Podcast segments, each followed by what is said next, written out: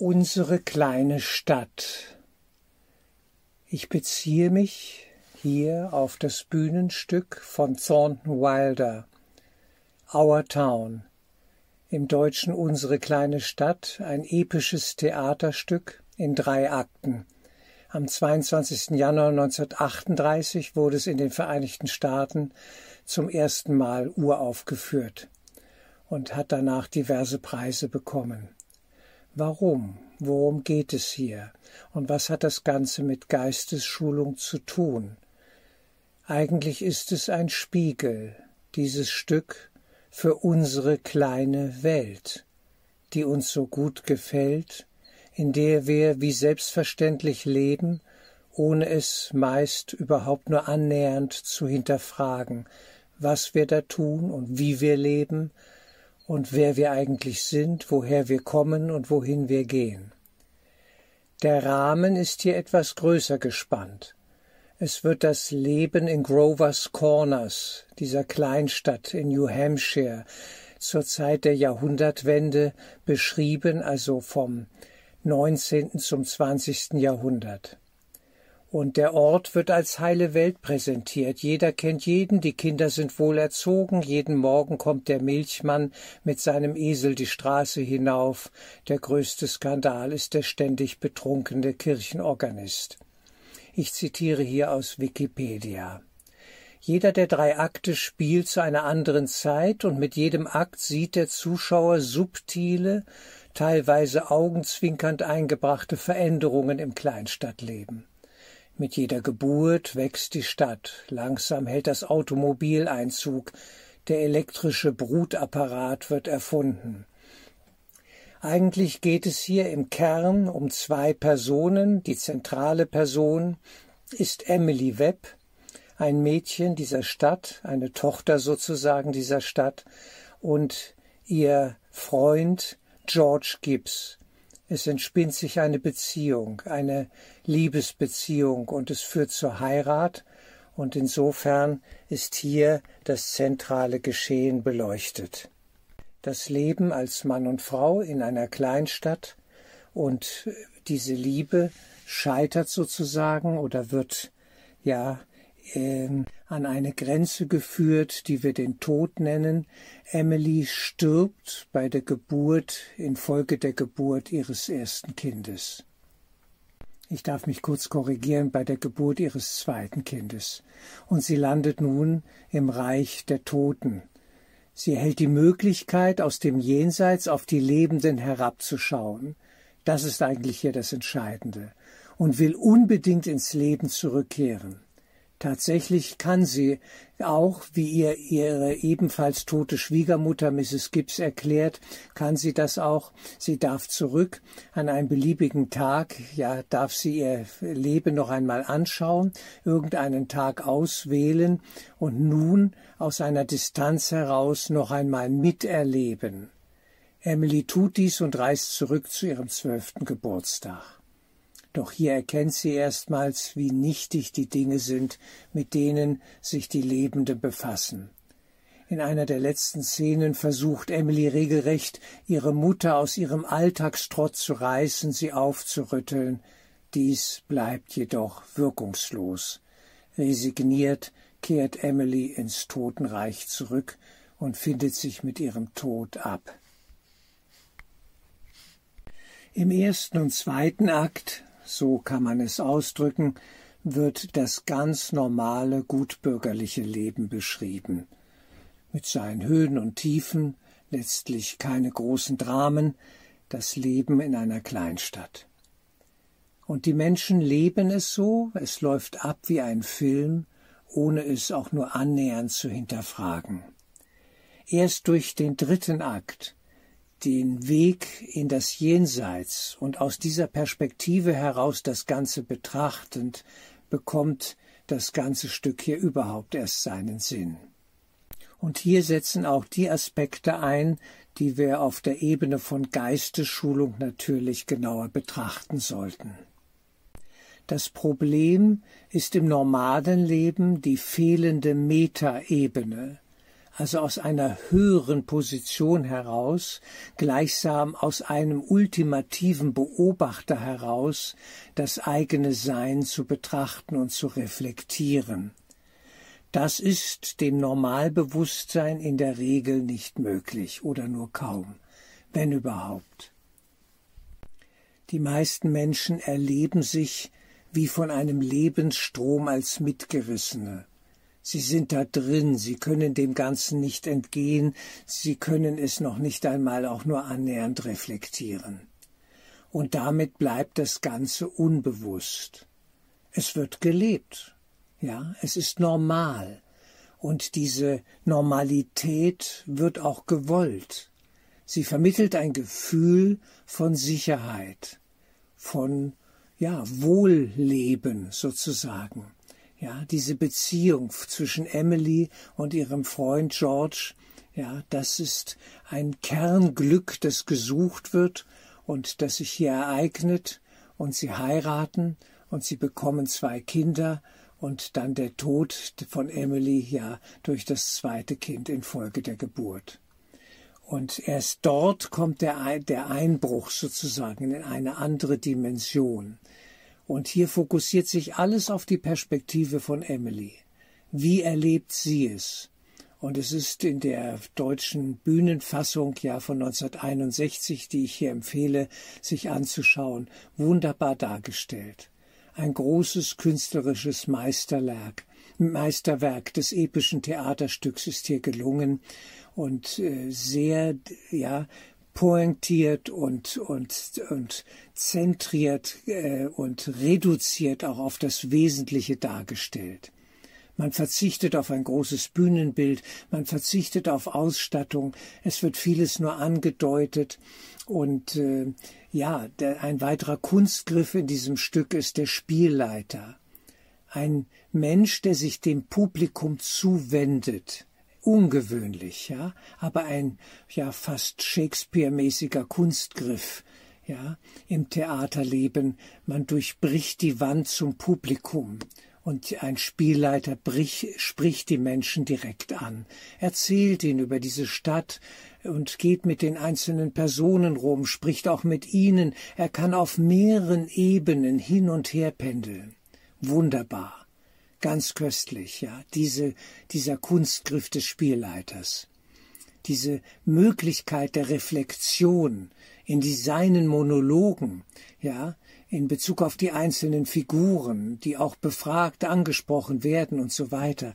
Es ist einfach genial solch ein Kunstgriff, dass man ihn einführt und nicht nur einen scheinbar dramatischen ja, Strom von Ereignissen hintereinander schildert, so aller Hollywood-Manier, sondern hier geschehen viel größere Zwischentöne, die möglich sind durch diese Art der Betrachtungsweise.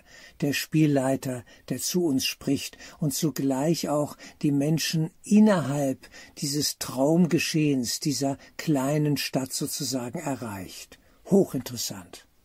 Von der äußeren Handlung her geht es also um verschiedene Grundelemente.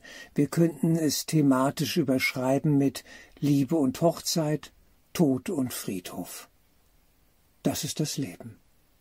Und die Liebe und der Tod. Hier haben wir diese beiden Hauptelemente jeder dramatischen Oper, jeder großen Aufführung, jedes großen Films.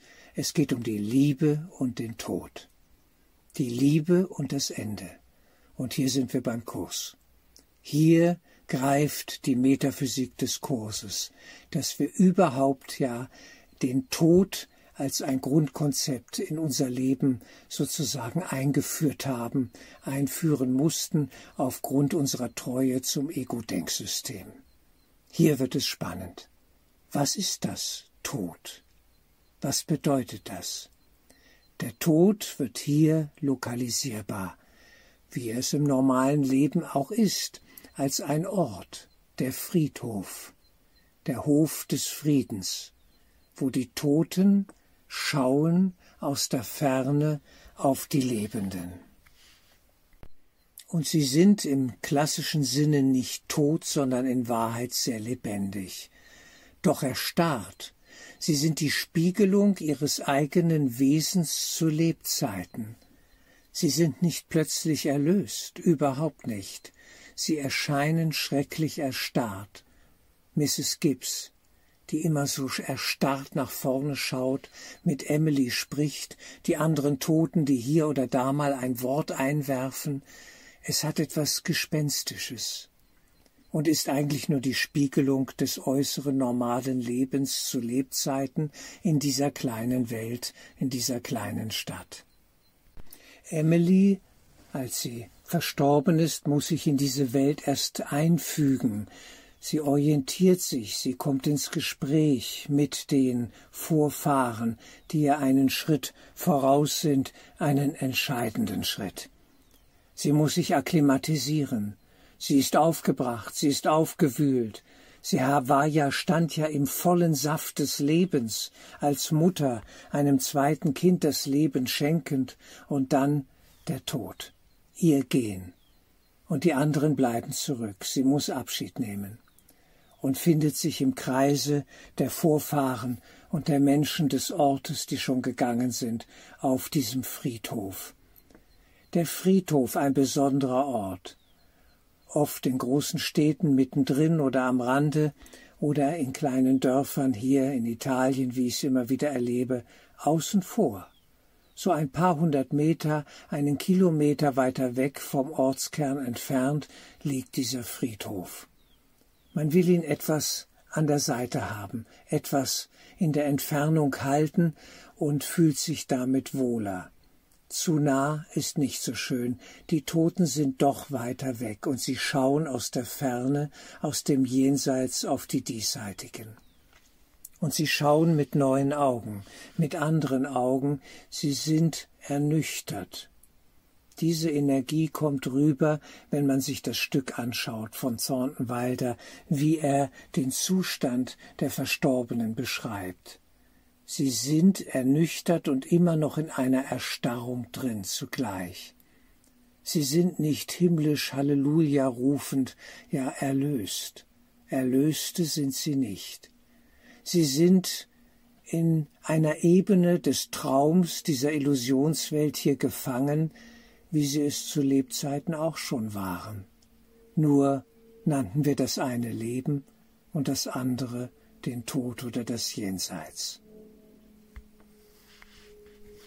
Ich zitiere hier noch einmal kurz aus Wikipedia. Der letzte Akt spielt 1913 auf einem Friedhof in Grover's Corners. Emily ist bei der Geburt ihres zweiten Kindes gestorben und landet nun im Reich der Toten. Sie erhält die Möglichkeit, aus dem Jenseits auf die Lebenden herabzuschauen und will unbedingt ins Leben zurückkehren.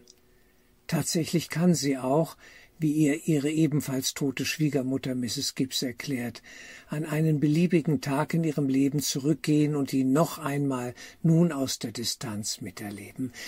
Wichtig hier zu sehen in dem Stück, die Toten raten ihr davon ab, das zu tun. Sie will zurück in ihre alte Normalität, in ihr gewohntes, vertrautes Dasein. Und die Toten raten ihr davon ab, denn sie wissen, aus der jetzigen Erkenntnisperspektive wird das als nicht sehr schön erlebt, was man dann sieht. Aber sie ist nicht aufzuhalten, Emily. Sie will zurück, und sie wählt ihren zwölften Geburtstag. Sie steht dort, sieht sich, ja erlebt sich wie in einem Film, sieht sie sich fühlt alles noch einmal genauso, wie es war, und zugleich hat sie einen Überblick, zugleich integriert sich diese Metaebene der Beobachtung. Und sie sieht, wie sie runterstürmt, die Treppe und so weiter, der Geburtstagstisch, die Kerzen, die Eltern. Und sie sieht, wie alle aneinander vorbeileben, sich nicht wirklich begegnen. Das ist eigentlich hier die Kernaussage. Sie lieben einander, aber wie oberflächlich, wie unbewusst, dahinrauschend, wie Traumbilder. Und das ist ihr eigentlicher Schmerz, der sich dann einstellt, ja, dass sie merkt, wir haben einander verpasst. Wir sind einander nicht wirklich innerlich begegnet.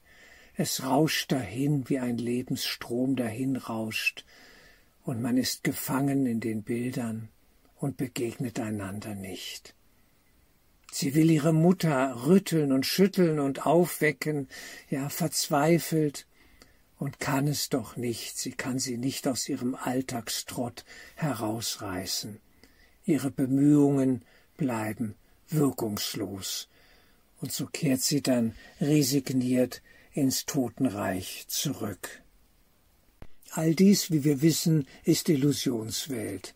Das Diesseits wie das Jenseits, die Inkarnation, der exkarnierte Zustand im Bewusstsein, also ohne physischen Körper und doch immer noch mit Vorstellungen behaftet von einem körperlichen Leben, von Dinglichkeit, die wir uns ersehnen und wollen, nach der wir trauern und ja, uns sehnen, das ist immer noch da. So wie wir hier weggehen, kommen wir drüben, eigentlich im Geist. Es gibt keine räumliche Bewegung in diesem Sinne. So sind wir dann drüben angekommen. Es geschieht alles im träumenden Geist, das gilt es zu sehen. Und dieses Stück von Thornton bringt das auf einen sehr zentralen Punkt, verdichtet das Ganze ja, in Bewusstsein, durch die Metaebene der Bewusstheit des Todes. Ich bin gegangen, ich kann nicht mehr zurück. Es ist vorbei. Ich kann es beobachten, ich kann in Bilder gehen, in Traumbilder, so wie wir es alle gemacht haben, ob zu Lebzeiten oder zu Todeszeiten, ob im Diesseits oder im Jenseits, es ist alles dasselbe. Die Frage ist, wie bewusst sind wir? wird uns bewusst, dass wir träumen von einem Leben und in dem Sinne schon immer tot waren. Tot im Sinne von unbewusst, gefangen in Bildern, in Sehnsüchten, in Gefühlen, ja, in, in, in einem Hungerzustand nach Bildern und nach Gefühlen und nach gesehen werden und schauen und aufnehmen, inkorporieren, ja, dieser Hunger nach Leben, der eigentlich auf ein Scheinleben nur abzielt, das uns verkauft wird. Eine Normalität, die in sich schon starr und eher kalt als lebendig ist. Das ist es, worum es hier geht, das zu erkennen. Und es geht zu einem gewissen Grad aufgrund der Tatsache, dass man von drüben auf das Diesseits hier schauen kann und es alles besser sehen kann, als man es vorher gesehen hat. Genauer, wie mit einer Lupe. Manches, auch nicht alles. Sie schauen nicht über den Rahmen hinaus, den beides umschließt, diesseits und jenseits. Sie sehen nicht die Metaebene die ist ihnen so nicht zugänglich. Das gilt es ja auch, äh, sich bewusst zu machen. Es geht um die menschliche Blindheit, mit der wir geschlagen sind, uns haben schlagen lassen, aufgrund des metaphysischen Konflikts, ja, der Idee der Trennung von der Quelle, von der Quelle des Lebens, von der Quelle, ja, des Geistes, der einzig das Leben ist. Der Heilige Geist, die Stimme Gottes in unserem Traum, zu der wir noch nicht durchdringen, die zu uns nicht durchdringt, für die wir noch nicht offen sind und uns doch langsam durch Geistesschulung öffnen. Es geht um die fehlende Kommunikationslinie nach oben, in die Vertikale. Im Traumleben sind wir in der horizontalen gefangen. Und auch diesseits und jenseits sind noch dieselbe horizontale Ebene. Das muss man sehen. Ja, es ist noch nicht das Transzendieren dieses Bereiches hier angesagt. Da sind die ja noch gar nicht. Die Toten sind erstarrt. Sie sind Gefangene ihrer eigenen Erinnerungen und sehnen sich dahin zurück und wissen zugleich um die Enttäuschung. Sie haben es alle versucht. Jeder ging zurück und schaute sich irgendeinen Tag an, mit Sicherheit. Jeder wollte es wissen. Jeder hat den Schmerz der Enttäuschung geschmeckt und war ernüchtert und auch verzweifelt, weil die höhere Ebene noch nicht sichtbar und fühlbar und spürbar ist. Der Aufstieg zur geistigen Welt, nach oben, sich über das Schlachtfeld der Normalität dieser Welt hier erhebend. Das ist Geistesschulung, das erfordert mehr. Sie stecken alle fest. Und Emily steckte fest in der irdischen Welt mit all den normalen Geschichten von Liebelei und Liebe und Hochzeit und Mutterschaft und Tod. Und dann steckt sie fest im Jenseits, in der Spiegelung des Ganzen, wo sie von dort aus schaut auf ihr ehemaliges Leben. Und geht nicht weiter. Sie warten. Sie warten alle. Sie warten auf Bewusstseinsprozesse. Ich spinne die Geschichte jetzt mal etwas weiter.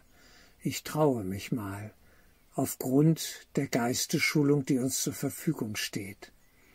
Nehmen wir mal an, einer in diesem Stück, einer in Grovers Corners, würde Geistesschulung machen und das Ganze tiefer reflektierend, ja, begreifen können, worum es eigentlich geht, und dass es etwas gibt wie die geistige Welt, die auch hier den Toten noch verschlossen ist.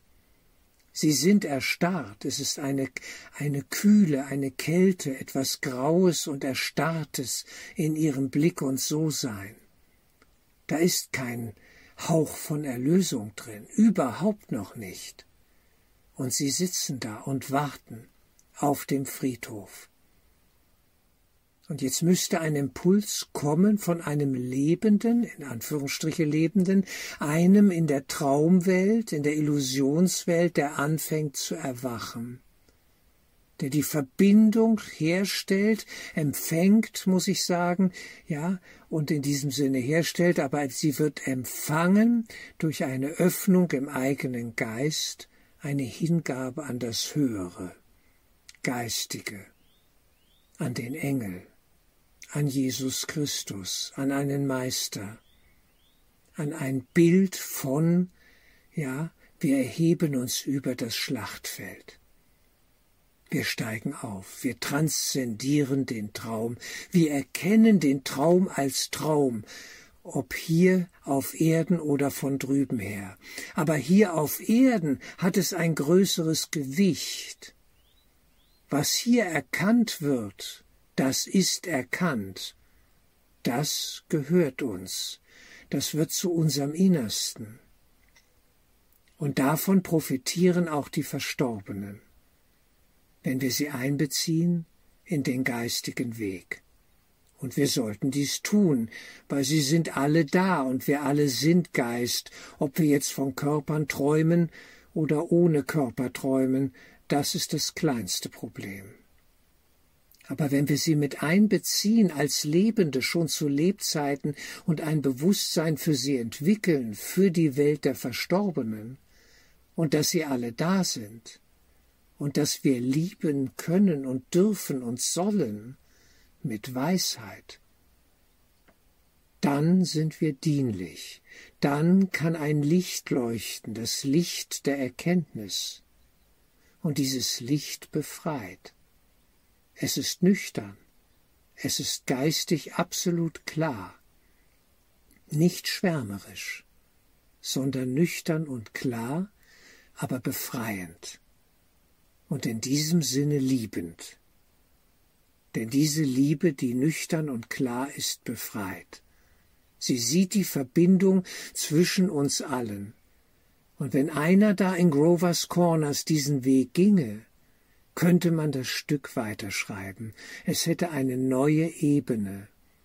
Und Emily könnte die Verbindung herstellen zu George Webb, ja, ihrem Mann, der plötzlich Geistesschulung macht und sich öffnet, und beide wachsen miteinander über die Grenze des Todes hinaus in eine höhere geistige Welt hinein. Erwachen ist ein geistiger Prozess. Es hat mit dem Körper so nichts zu tun. Aber es hat ein größeres Gewicht, wenn wir es hier in diesem Sinne in der Körperlichkeit erleben. Dort wiegt es doppelt und strahlt ab auf die Unverkörperten, die Exkarnierten. Und sie sehen unsere Gedanken, sie sehen unsere Gefühle, sie können das erleben, was in uns sich vollzieht. Das ist gigantisch. Und da liegt unsere Verantwortung, auch für unseren eigenen persönlichen Weg, der nie nur ein persönlicher Weg sein kann, als ginge man ihn für sich allein. Wir gehen ihn für alle, für alle, für Inkarnierte wie Exkarnierte. Alles ist am Ende eins. Der eine Gottes Sohn, der erwachen will und auch darf und kann und soll mit der Hilfe der geistigen Welt. Die Blindheit zu durchbrechen, darum geht es, die menschliche Blindheit diese Ignoranz, dieses Ich gebe mich damit zufrieden, dass es so ist, wie es ist. Ich leide ein bisschen, aber manchmal ist es auch nett. Dann trinke ich wieder einen, der trunksüchtige Organist in diesem Drama, ja, dieser ewige Trunkenbold, der aber ja, sich dann sogar das Leben nimmt und in Emilys Klage, in Emilys Klage sich einmischt, ja, und von der Wolke der Unwissenheit spricht, in der die Menschen Zeit ihres Lebens eingehüllt seien. Dieser trunksüchtige Organist, der als einer der wenigen von drüben sehr klar erkennt, eine Wolke der Unwissenheit. Sie sehen es nicht. Und in dem Moment, wo mir bewusst wird, wie unbewusst das Ganze ist, dort beginnt das Erwachen. Dort reflektiert ein Mensch, ein geistiges Wesen, seinen Zustand in der Spiegelung gegenüber den anderen, in denen wir unsere eigene Vergangenheit sehen und beklagen. Wie unbewusst war ich doch. Wie viele Möglichkeiten der Liebe habe ich verpasst. Liebe zu üben, Mitgefühl zu haben mit einem Menschen und nicht zu verurteilen, sondern freizusprechen. Dort wird es schmerzlich bewusst, im Jenseits, in der Reflexion. Und dafür ist auch das sogenannte Jenseits da. Es ist ein Ort der Reflexion, ein Ort des Verdauens, ein Ort des Verarbeitens und Aufarbeitens. Und wir sollten es hier zu Lebzeiten schon üben, und uns quasi als Tote schon anschauen. Wie würde ich auf mich schauen, wenn ich von drüben schaute, jetzt? Wer nicht, le wer nicht stirbt, ehe er stirbt, der verdirbt, wenn er stirbt. Zu sterben, bevor wir sterben. Es ist ein innerer Prozess und in diesem Sinne assoziiert sich das Ganze hier mit Bewusstheit, ein erster Schimmer von Bewusstheit. Wir waren ja mit Blindheit geschlagen. Genau. Und das ist der Beginn des Sehens, sich der Blindheit bewusst zu werden. Unsere kleine Stadt, unser